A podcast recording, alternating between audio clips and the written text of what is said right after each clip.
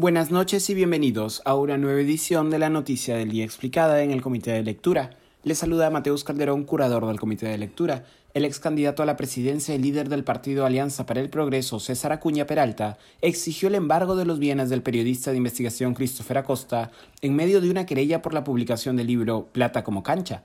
En Plata como cancha, publicado por la editorial Penguin Random House a inicio del 2021, Acosta recorre los, cito, secretos, impunidad y fortuna de César Acuña, millonario empresario de la educación universitaria. Apenas publicado el libro, Acuña lanzó una primera demanda contra Acosta y la editorial Penguin Random House por presuntamente apropiarse de la frase plata como cancha de su autoría. En esa primera demanda, el fundador de Alianza para el Progreso también exigía que el libro sea retirado de todos los canales de venta y que tanto el editorial como el autor sean multados.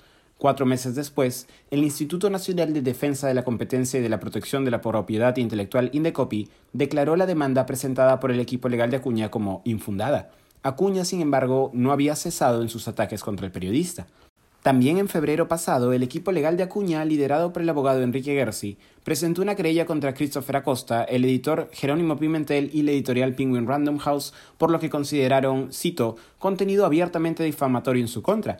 En esta demanda, considerada como una forma de amedrentamiento al periodista de investigación, Acuña exigía el pago de una reparación civil de 100 millones de soles.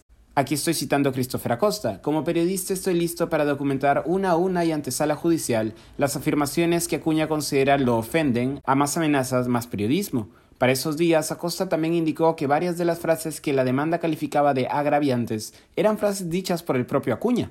Recientemente el líder de Alianza para el Progreso admitió no haber leído el libro, pero indicó que sí lo ha leído el abogado. En agosto pasado inició la etapa de audiencias del juicio.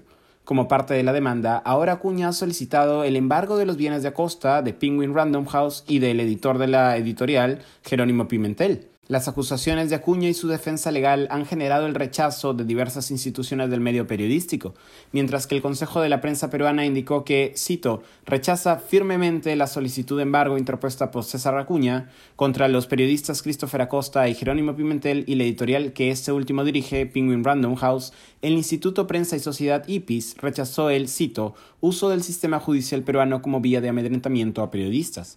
Esto ha sido todo por hoy, volveremos mañana con más información.